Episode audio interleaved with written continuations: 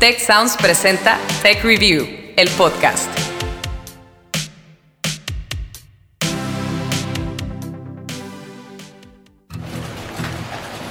Me encanta saludarlos. Yo soy Ana Torres y esto es Tech Review, el podcast.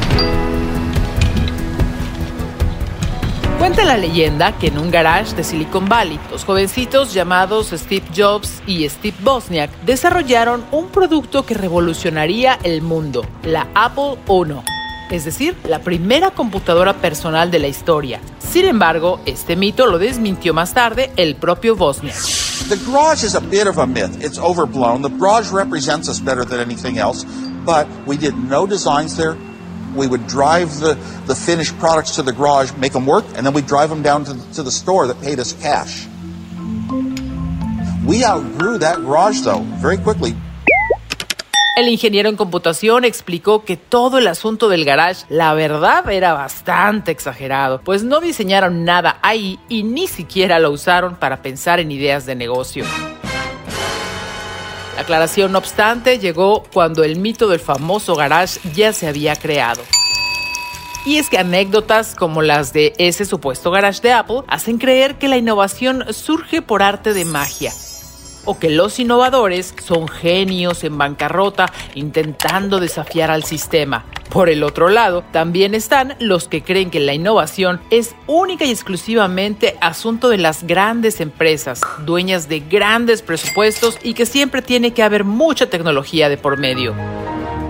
Pero entonces, ¿en qué consiste realmente la innovación? ¿Por qué todos tenemos que ponerla en práctica? ¿Y cómo podemos cultivarla en el día a día? es precisamente de eso de lo que vamos a hablar hoy en este episodio. Así que bienvenidos a el podcast de Tech Review, historias para mentes curiosas.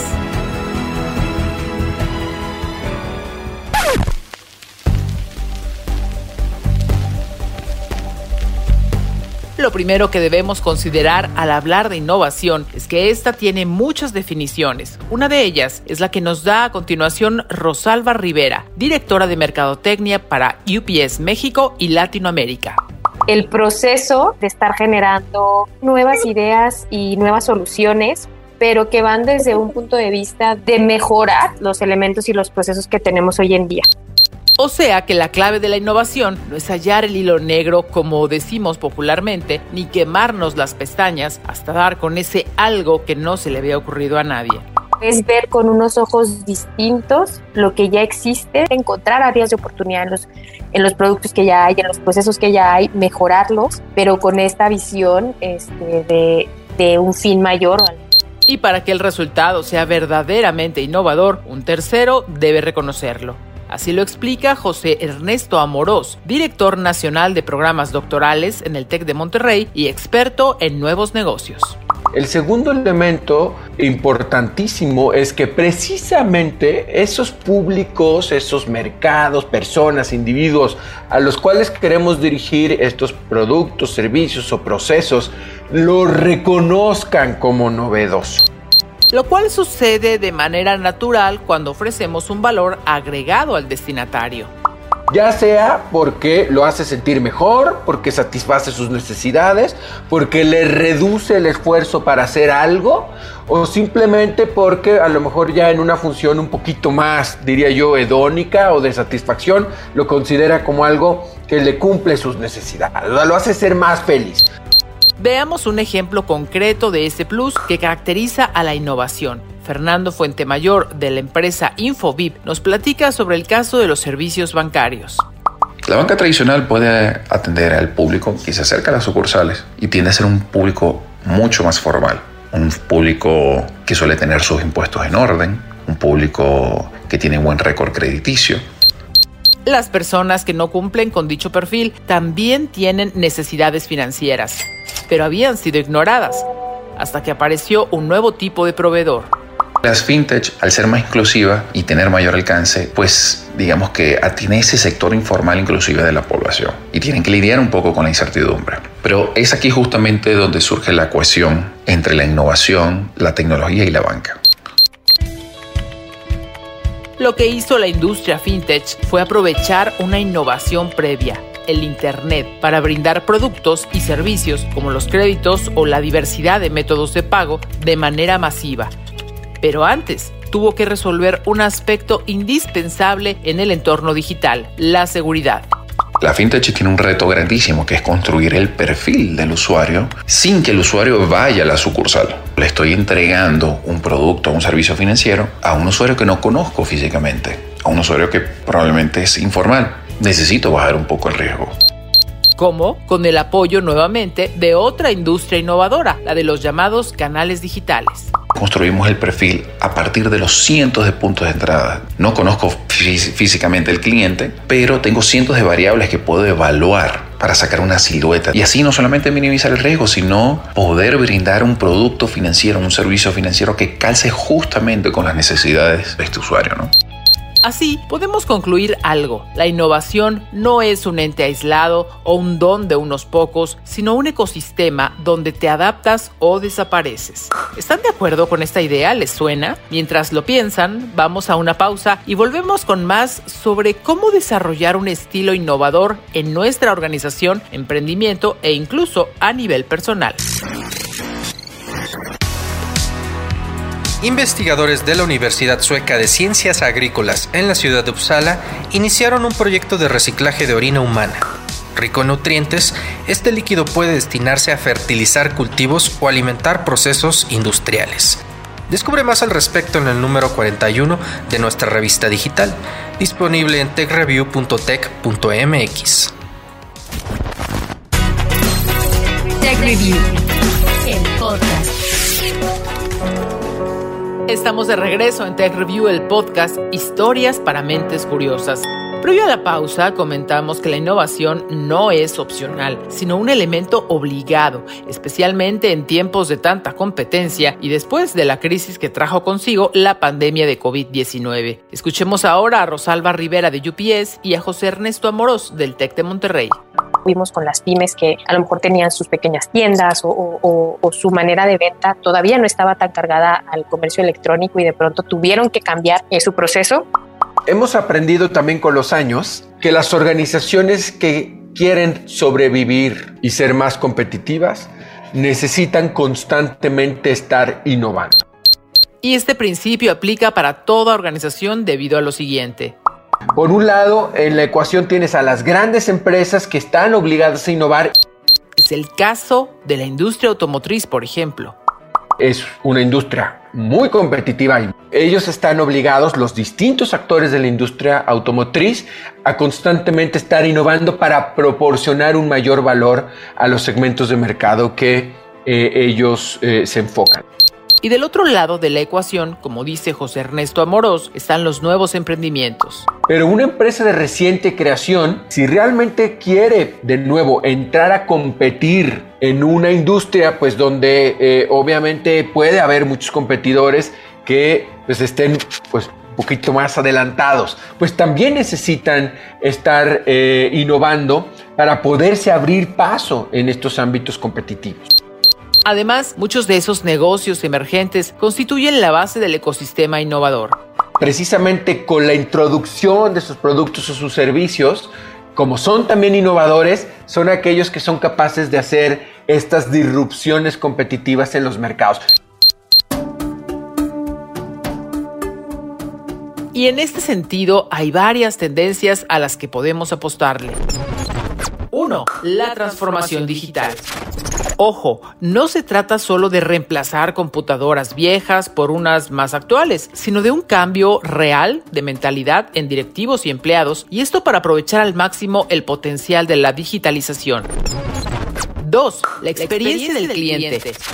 ¿A qué se refiere esto? Bueno, al diseño de puntos de contacto para que el usuario quede satisfecho. Comienza desde el momento en el que alguien conoce por primera vez tu marca u organización y se extiende más allá del consumo del producto. 3. El compromiso social y ambiental. Tanto las organizaciones consolidadas como las nuevas deben ofrecer productos y servicios que consideren el medio ambiente. Aunque mucho de lo que hemos visto a lo largo de este episodio sobre la innovación tiene que ver con tecnología, lo cierto es que estos conceptos están muy lejos de ser sinónimos. Vamos a escuchar de nuevo a José Ernesto Amorós solemos confundir. Mucha tecnología es innovadora, ¿ok? Pero no toda la innovación es tecnológica. Más allá de la tecnología es pues cómo las organizaciones son capaces de diseñar nuevos modelos de negocio precisamente para enfrentar los retos competitivos. Otro ejemplo es lo que sucede con UPS, donde Rosalba Rivera funge como directora de Mercadotecnia para México y Latinoamérica que hay oportunidad de innovar, no solo en lo que va de cara al consumidor, pero también en lo que va en los procesos internos, en la manera en que trabajamos con nuestros empleados, entre áreas. Es un tema de una mentalidad y una forma de trabajo. Y entonces puede abrirse a, a las diferentes áreas que existen, ¿no? Las diferentes industrias. Y esta posibilidad nos lleva a derribar otro mito, que la innovación nace en solitario. Nosotros eh, hemos creado y yo diría de manera artificial, la imagen de la o el emprendedor como este individuo disruptivo, innovador, que todo lo puede. Como el Bill Gates que retrata la película Piratas de Silicon Valley. No es que estuviésemos en la miseria, pero no teníamos nada. Nada de nada. Y, aquí estábamos un equipo de don nadies diciéndole a IBM que teníamos la solución a sus problemas. Es verdad que existen personas, hombres y mujeres, con una capacidad, digamos, nata para innovar, pero el éxito final de sus ideas radica en la colaboración. A lo mejor a Bill Gates se le ocurrió que podía desarrollar un nuevo sistema operativo y un día se levantó en la mañana y dijo, lo podemos hacer. Pero lo primero que hizo fue juntarse con uno de sus mejores amigos y fueron ellos dos, o sea, ya hay un equipo, quienes idearon pues, los primeros pasos de Microsoft, ¿no? Pero para que Microsoft llegase a ser lo que hoy es, y en, en palabras del propio Bill Gates, tuvo que construir un gran equipo lo cual nos dirige de nuevo a otra falsa creencia acerca de la innovación, que es un fenómeno efímero, algo así como un gran momento de iluminación que ocurre al azar. Realmente la innovación es un trabajo colegiado, multidisciplinario, en equipo y una práctica eh, que requiere procesos de mediano y largo plazo o lo que Ray Kroc, el empresario que tomó el control de McDonald's, describe como persistencia en hambre de poder, la película donde es interpretado por Michael Keaton. Ya sé lo que creen. ¿Cómo es que uno de 52, ya maduro, simple vendedor de batidoras, creó un imperio de comida con 1.600 restaurantes en 50 estados, 5 fuera del país, con un rendimiento anual en el vecindario de 700 millones de dólares? Una palabra. Persistencia. Dentro de las organizaciones, este continuo caminar puede cultivarse en dos grandes formas. Obviamente para empresas más complejas, grandes, con muchos empleados, es recomendable pues que sí exista un área específica que se dedique a la gestión de la innovación. En la industria farmacéutica, por ejemplo, a menudo hay departamentos de investigación y desarrollo donde se indaga en nuevas opciones terapéuticas. Las armadoras de autos, por su parte, suelen contar con grupos dedicados a pensar en los autos del futuro. Pero, ¿qué pasa si nuestro caso es el de un negocio pequeño o de reciente creación? Es muy probable que no tengas un, una área específica y a lo mejor esto recae pues en un grupo de personas que pueden ser los socios fundadores o algún empleado con su equipo que estén precisamente buscando de manera eh, sistemática pues cómo ir innovando. O bien podemos seguir el consejo que nos da Rosalba Rivera. Nosotros internamente hemos buscado darle voz a los empleados para que no sea nada más un grupo el que se dedique a traer nuevas ideas y a mejorar los procesos, sino que también podamos tener esta escucha interna y entonces que sea también un trabajo colaborativo. En cualquiera de estos escenarios hay que ver a la innovación como algo sustantivo a lo que debemos dedicarle tiempo y asignar recursos sin que esto signifique necesariamente desembolsar una fortuna como muchos creen. Pensamos que la innovación puede ser costosa y la verdad es que no. No necesariamente tiene que ver con desarrollo tecnológico muy costoso. Hay innovaciones muy simples. Eh, incluso hay un término que a mí me gusta mucho que se llama innovación frugal. Y equivale a la filosofía de hacer más con menos. Las innovaciones frugales funcionan muy bien en mercados de bajos ingresos y han venido a combatir el mito de que innovar es posible únicamente en los entornos desarrollados. Acompáñenme a una nueva pausa y al volver compartiremos algunas recomendaciones cotidianas para que ustedes puedan desarrollar su propio estilo innovador.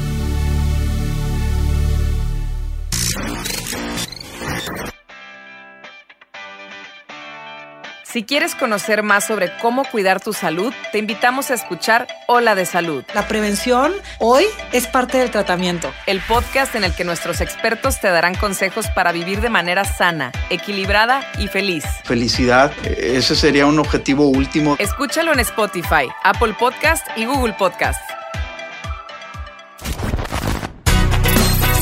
Tech Review, el podcast. Estamos llegando al final de este episodio de Tech Review, el podcast. Historias para mentes curiosas. Y pensamos que la mejor forma de despedirnos es dejándoles una lista de las mejores prácticas con las que podemos cultivar la innovación de manera cotidiana. Algunas aplican para organizaciones y empleados, otras son ideales para los emprendedores y también hay algunas que funcionan a nivel personal. Así que pon mucha atención. Los expertos nos comparten estos ocho consejos. Punto número uno. Por favor, relájate. Nadie te está criticando ni juzgando. Tomamos como que el querer cambiar las cosas a las que yo estaba acostumbrado, pues a lo mejor hasta estás criticando lo que hago, ¿no? Y creo que es más bien un tema de, no, tenemos que estar abiertos para que entonces podamos crecer y podamos hacer las cosas distintas y podamos traer nuevas ideas y nuevas visiones. Dos, asúmete desde ya como un innovador y grítalo a los cuatro vientos. Algo fundamental que tienen que hacer cualquier organización que se jacte de ser innovadora es que esto lo tiene que poner dentro de sus procesos y sus políticas. 3. No te quedes callado y recuerda que la constante es el cambio. Tenemos que estar abiertos a, a, quizás a cuestionarnos nosotros mismos o que quizás alguien más nos va a cuestionar la manera en que hacemos las cosas 4. Sal por favor de tu zona de confort y no temas compartir. Se pensaba erróneamente que pues estas innovaciones, sobre todo las de producto, ¿no? Tenían que ser muy cerradas o dentro de la organización casi casi como secreto, ¿no? Bueno, hoy también sabemos que, que al contrario de, de, de cerrarse, eh, las empresas que son más innovadoras pues son aquellas que están completamente conectadas, ¿no? Incluso con sus propios competidores, ¿no? 5. Ofrece acompañamiento a quien lo necesite. Será tu mejor inversión. Algo que yo creo que a veces puede quizás llegar a poner nervioso al empleado es que les hablas de innovación y a veces es como, ¿y esto qué es? ¿No? ¿Cómo, cómo se trabaja? ¿Cómo se come? Y entonces es facilitarle a, a tus equipos el, el que tengan acceso a entender a qué me refiero, qué es lo que estoy buscando cuando te hablo de innovación y si es posible también qué herramientas o qué, qué métodos existen. 6. Hazle un espacio a la innovación en tu agenda. La mayoría de las organizaciones pues estamos muy enfrascados en, en, en operar, ¿verdad? Porque pues eso es lo que te da eh, tus ganancias, lo cual está perfecto, nunca hay que sacrificar la operación. Pero por otro lado, a veces necesitamos salirnos un poquito de este negocio central y, y, dedicar tiempo y recursos precisamente a hacer estos pequeños experimentos ¿no? que, que, te permiten pues ir probando un nuevo servicio, un nuevo producto, un nuevo proceso. 7. No te olvides de hacer pruebas de forma sistemática y ordenada. No necesariamente cuando vas a salir con algo nuevo, sales con algo así este, no sea a gran escala, al contrario, vas haciendo pequeñas pruebas porque tienes que ver o medir cómo lo está, eh, cómo está respondiendo tu audiencia y si está respondiendo de la manera que le esperabas o no y alcanzar a hacer cambios en, en el tiempo justo y en la medida correcta. Y ocho, y por último, evalúa empezando por ti mismo. Peter Drucker, ¿no? En, su libro sobre precisamente gestión de la innovación, menciona en una parte que para él cada proceso, mecanismo interno, el personal, toda la parte que tiene que ver precisamente con la gestión del día a día de las organizaciones, tiene que estar constantemente en evaluación. La frase en inglés era trial of life, ¿no? Eh, eh, que en español significa más o menos pues, poner en, en evaluación de vida. Queremos dejarlos con esta idea. La mejor innovación es la mejora continua anímense a salir de la zona de confort y ello les va a obligar a encontrar soluciones creativas para resolver sus desafíos.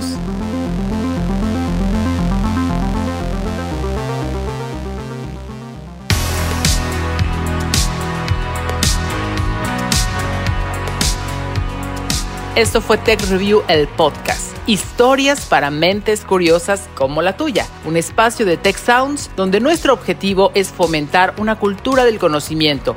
Siempre, siempre de la mano de los expertos. Yo soy Ana Torres y en este episodio participaron Karina Rodríguez y Mariano Mangas en la edición. Guadalupe Luna realizó las entrevistas. El guion, como siempre, es de Carmina de la Luz y Orlando Oliveros hizo la producción. A todos nosotros nos gusta conocer las opiniones y sugerencias de quienes nos escuchan, así que son bienvenidos sus comentarios a ana.torresmoya.tech.mx. Gracias por escuchar y hasta la próxima.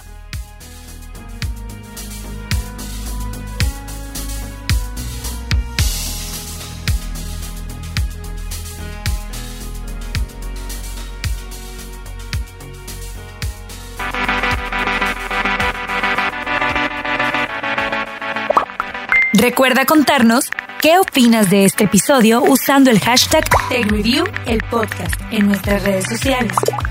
TechReview MX en Facebook y arroba TechReview en Twitter. También te invitamos a seguirnos en Instagram y LinkedIn como TechReview.